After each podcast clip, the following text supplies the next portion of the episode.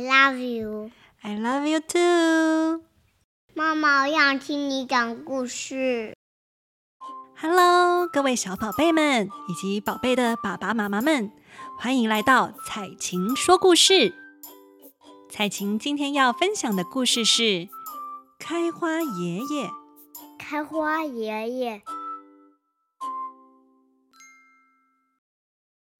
从前有一对善良的老夫妻，他们有着满满的爱心，捡到了一只白色的小狗。他们将它带回家，对它无微不至的照顾，就像自己的孩子一样。有一天，小狗在田里挖掘时，突然发出汪汪的叫声。好像在呼唤善良的老夫妻过去查看。老夫妻迅速赶到挖掘处，惊喜地发现了一堆金币。哇，怎么会有这么多金币呀？是呀，怎么会有这么好的事情发生呢？他们感到非常高兴。也乐意与邻居们分享这个惊喜。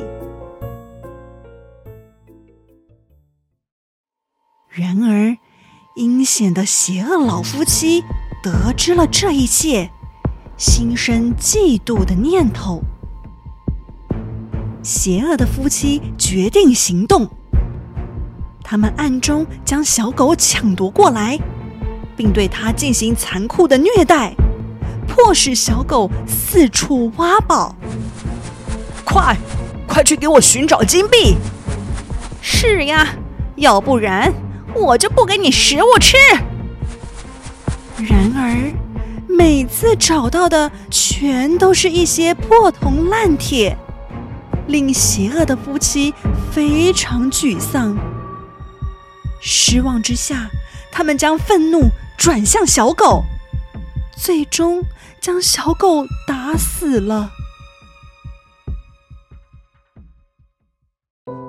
善良的老夫妻得知这个消息，悲痛欲绝。我可怜的小白狗，怎么就这样死去了呢？真是太令我痛心了。他们。从邪恶的夫妻住处取回小白狗的尸体，亲自将它埋葬，并在坟上种下一株小树。小树逐渐长大茁壮。某天夜里，小白狗的灵魂出现在善良的老夫妻梦中，并说道：“老爷爷，老奶奶。”我很喜欢你们，你们要记住哦，请你们将小树砍下来，用砍下来的木柴来制作一个臼哟。善良的老夫妻恭敬地遵从小狗的指示，用小树制作了一个臼，并用它来制作麻薯。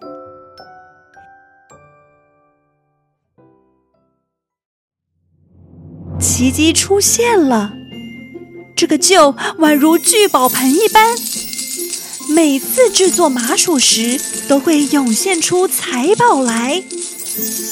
哇，怎么会涌出这么多金币呀？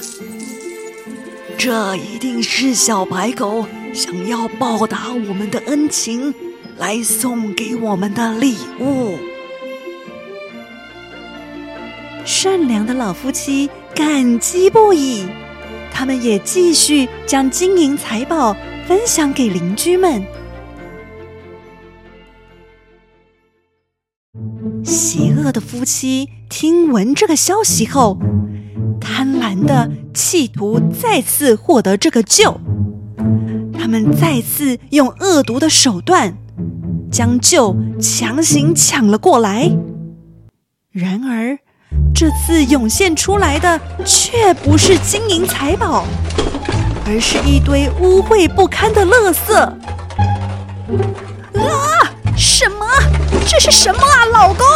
这些是什么垃圾啊？恶心死了！邪恶的夫妇愤怒极了，一怒之下，竟将这个臼给烧成灰烬。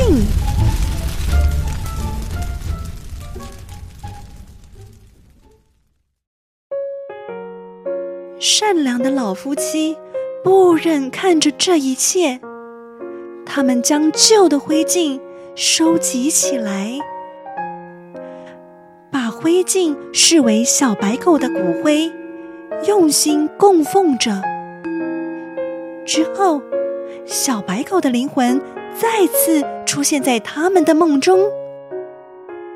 老爷爷、老奶奶，谢谢你们。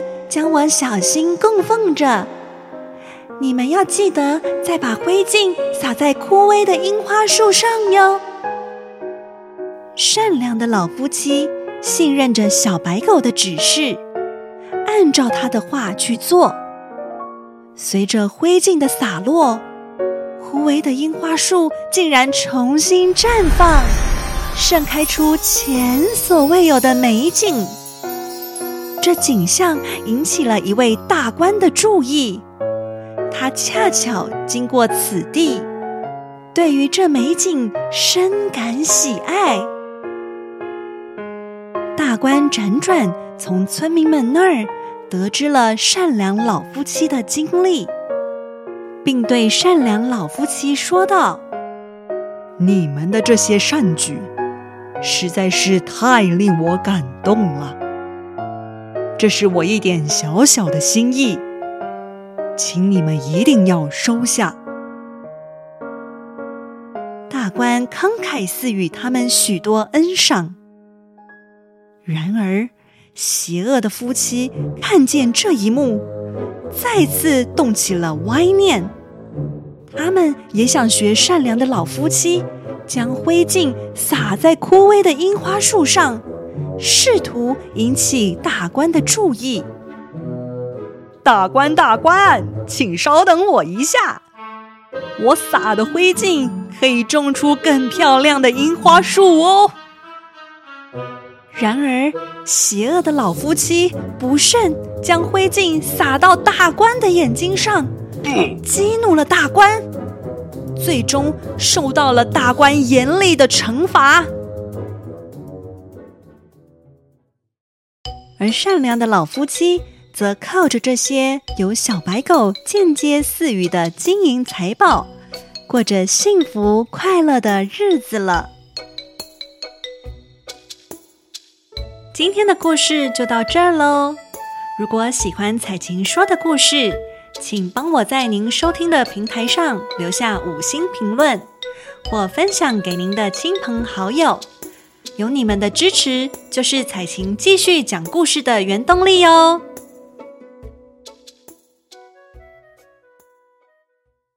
接下来是采晴小教室，《梅花》，作者王安石。墙角数枝梅，凌寒独自开。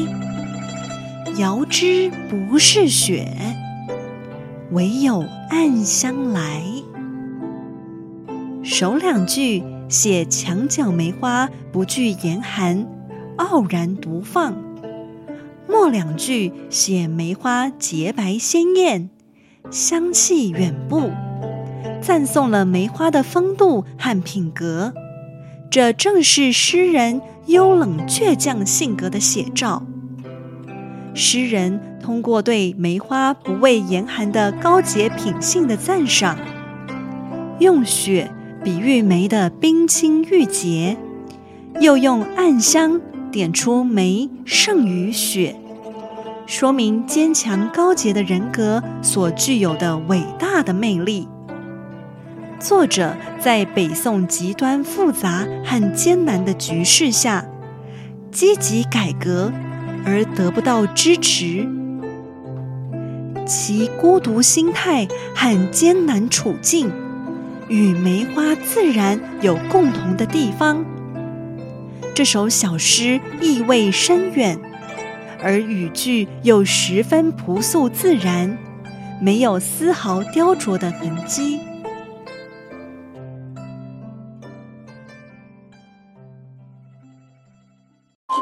宝贝们喜欢彩琴今天说的故事吗？彩琴下周会准备更精彩的故事与大家分享哟。我们下次再见，拜拜。下次见，拜拜。